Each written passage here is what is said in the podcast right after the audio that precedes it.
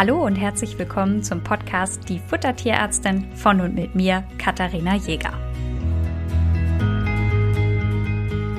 Ich habe euch in der letzten Folge versprochen, dass es ein Fallbeispiel zum Thema Kauartikel geben wird und wir uns mit den Begriffen hochverdaulich und schwerverdaulich beschäftigen werden. Und ganz oft sage ich in meinen Beratungen, wir brauchen eine hochwertige Ration. Das heißt, wenn ihr Nierenpatienten habt, Leberpatienten, Magen-Darm-Patienten, Pankreaspatienten, dann brauchen wir hochwertige Rationen. Und das Spannende ist, immer wenn ich irgendwo erzähle, was ich beruflich mache, also dass ich Tierärztin bin, die auf Ernährung spezialisiert ist für Hund und Katzen und mein Gegenüber hat einen Hund oder eine Katze, dann höre ich ganz oft den Satz, ich füttere ja sehr hochwertig. Und spannenderweise bedeutet das nicht, dass sie das gleiche hochwertig meinen wie ich.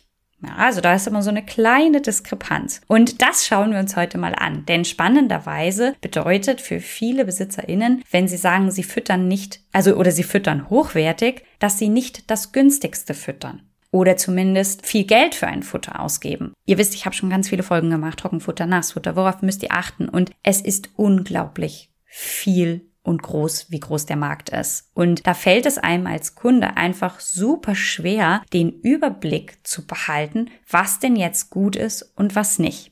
Und da ist natürlich der Preis schon auch ein Richtwert. Wenn ich vor einem Regal stehe und da sind drei Säcke und der eine kostet mittelfiel und der andere kostet viel und der andere kostet wenig, dann denke ich, naja, wenn ich jetzt nicht das Billigste kaufe, dann habe ich ja nicht das Schlechteste für mein Tier gemacht. Und wenn ich dann etwas teureres kaufe, dann wird oft gesagt, das ist jetzt hochwertig. Oft ist aber auch, ja, interessanterweise das Thema hochwertig mit bestimmten Produkten assoziiert, die bestimmte Marketingstrategien fahren. Also da steht dann oft ohne Getreide oder sehr viel Fleisch oder, ne, also so natürliche Fütterung, was irgendwo zu ziehen scheint was für mich in der Beratung aber völlig irrelevant ist, ehrlich gesagt, ja. Das muss zu dem Hund passen und ganz oft ist bei diesen Produkten auch viel Fleisch enthalten, aber ja, ähm, dann das hat einfach damit zu tun, dass es einen Unterschied macht, ob da das Fleischmehl aufgeschrieben wird oder das Fleisch an sich. Das heißt, nur weil da drauf steht als Marketing viel Fleisch, bedeutet das nicht, dass im Vergleich zu anderen Produkten das tatsächlich mehr Fleisch hat.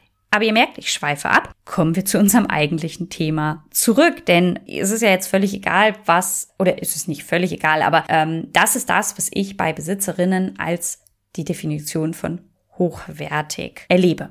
Jetzt ist aber die Frage, was ist für mich hochwertig? Für mich ist etwas hochwertig, wenn es hochverdaulich ist. Das heißt, wir unterscheiden zwischen hochverdaulich und schwerverdaulich. Je höher die Verdaulichkeit ist, desto mehr kann vom Tier genutzt werden. Also, ich packe Summe X rein und je mehr davon ausgebeutet wird, also je weniger davon am Ende im Code ankommt, desto höher ist die Verdaulichkeit. Nur um euch mal ein Beispiel zu geben. Also bei Trockenfutter ist die Verdaulichkeit schlechter als bei gekochten Produkten. Das heißt, wenn ein Tier eine gekochte Ration bekommt, kann es davon mehr verwerten, als wenn es ein Trockenfutter bekommt. Hat einfach mit der Verarbeitung der Produkte zu tun.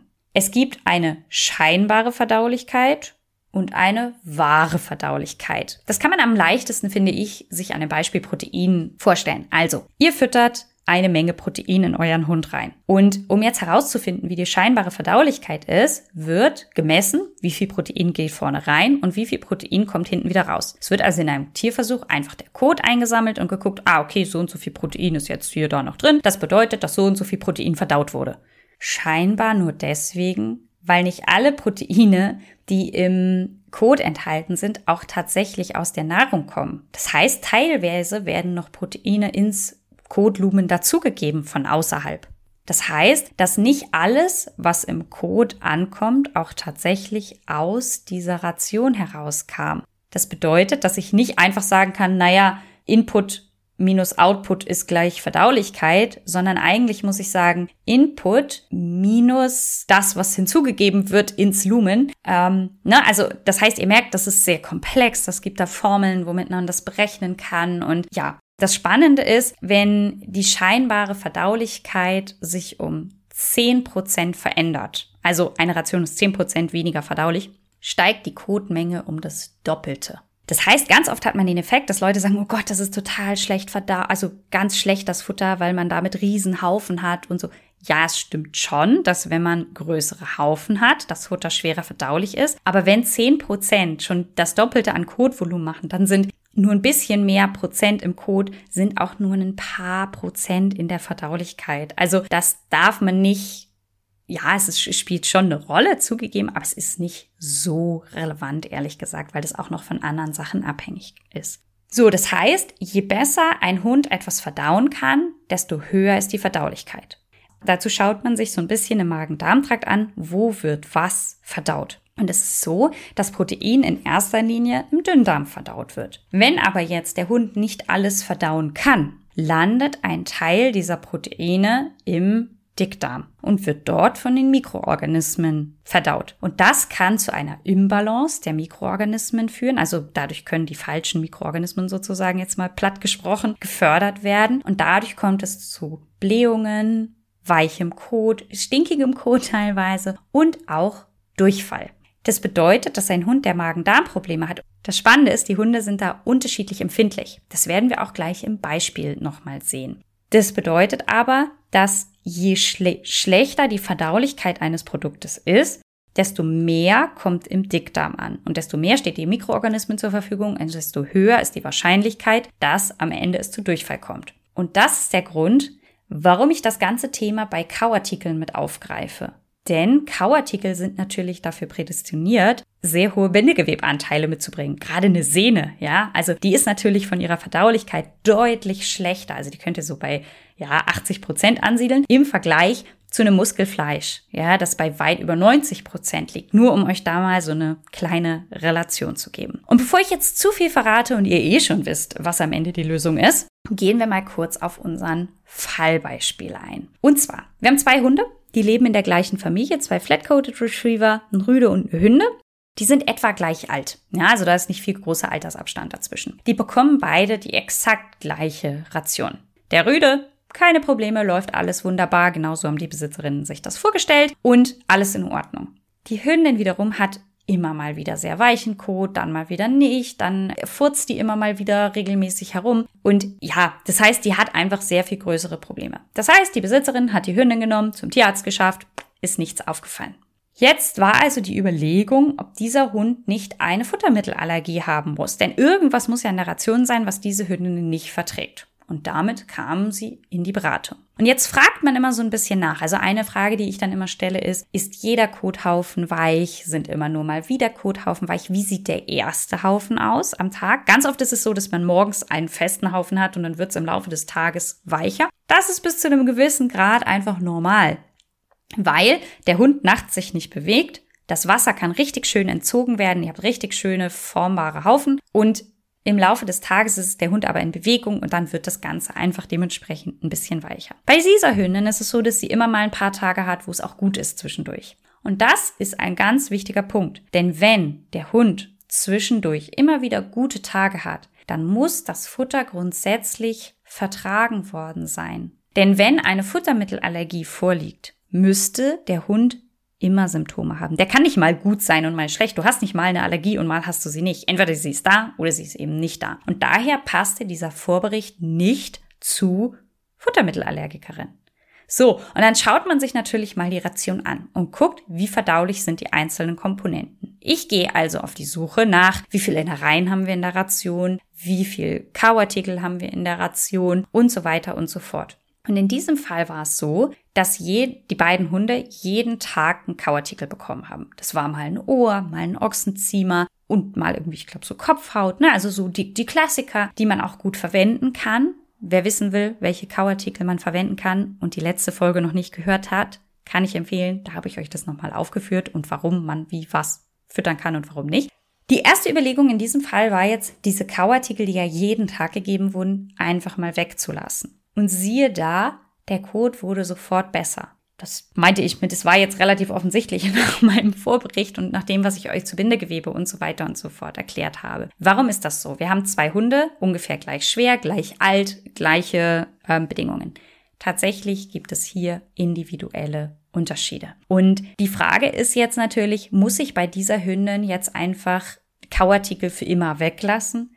Nein, muss man nicht.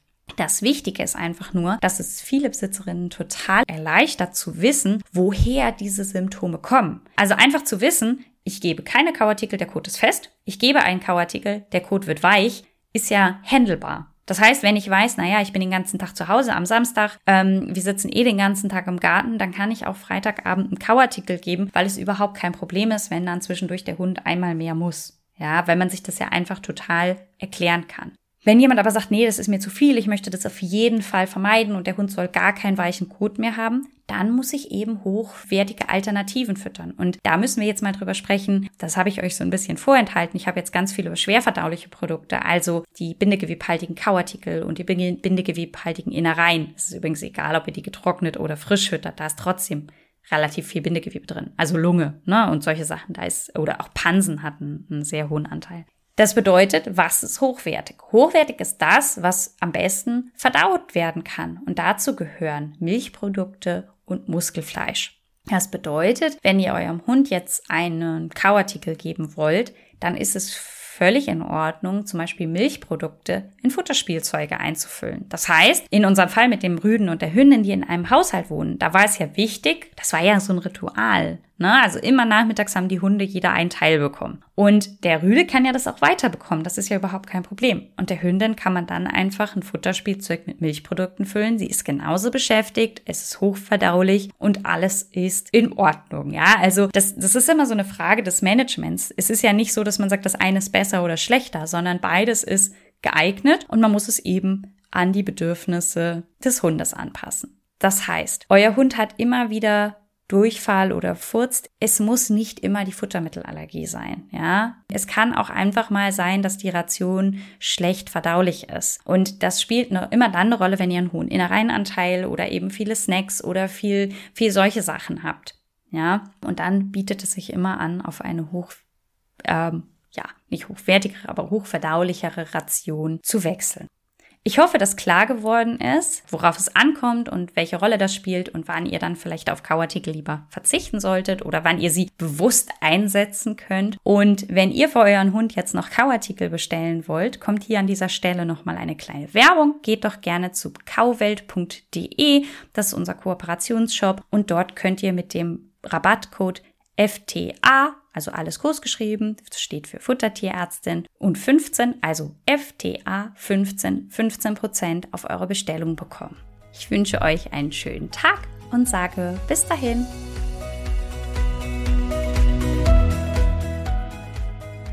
Ihr wünscht euch noch mehr Fakten zum Thema Ernährung für Hund und Katze? Schaut doch gerne bei Instagram bei uns vorbei, die Futtertierärztin.